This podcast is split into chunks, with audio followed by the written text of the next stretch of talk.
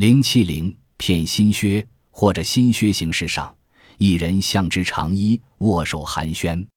折靴者茫然曰：“素不相识。”其人怒笑曰：“汝着新靴，便忘故人。”先其帽至瓦上，折靴者以此人罪，故酗酒。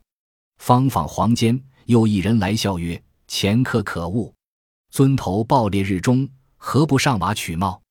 折靴者曰。无梯奈何？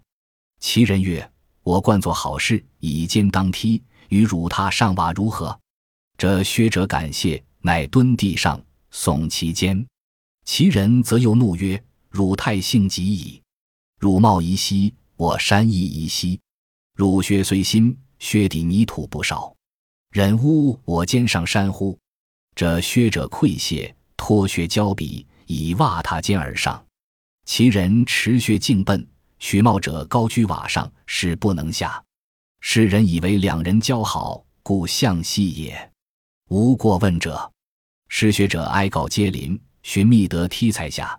持靴人不知何处去矣。有个人穿着新靴子在街上走，忽然有人向他作揖，并握手问候。穿靴的人茫然说道：“咱们俩不认识啊。”那人怒笑着说。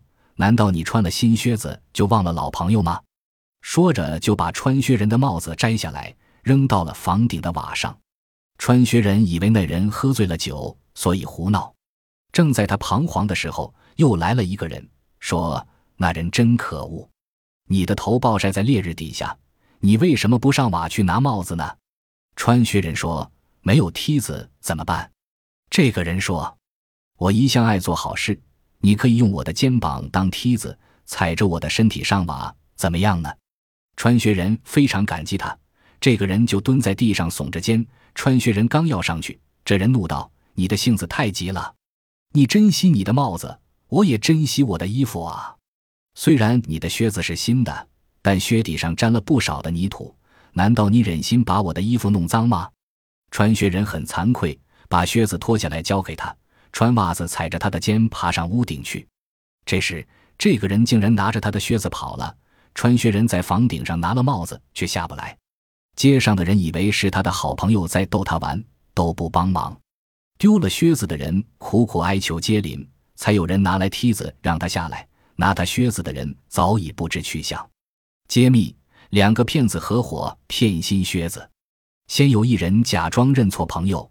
把穿靴人的帽子扔到房顶上，又有一人帮他取帽子，甘愿用肩膀当他的梯子，乘机拿走了靴子。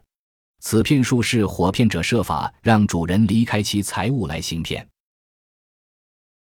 本集播放完毕，感谢您的收听，喜欢请订阅加关注，主页有更多精彩内容。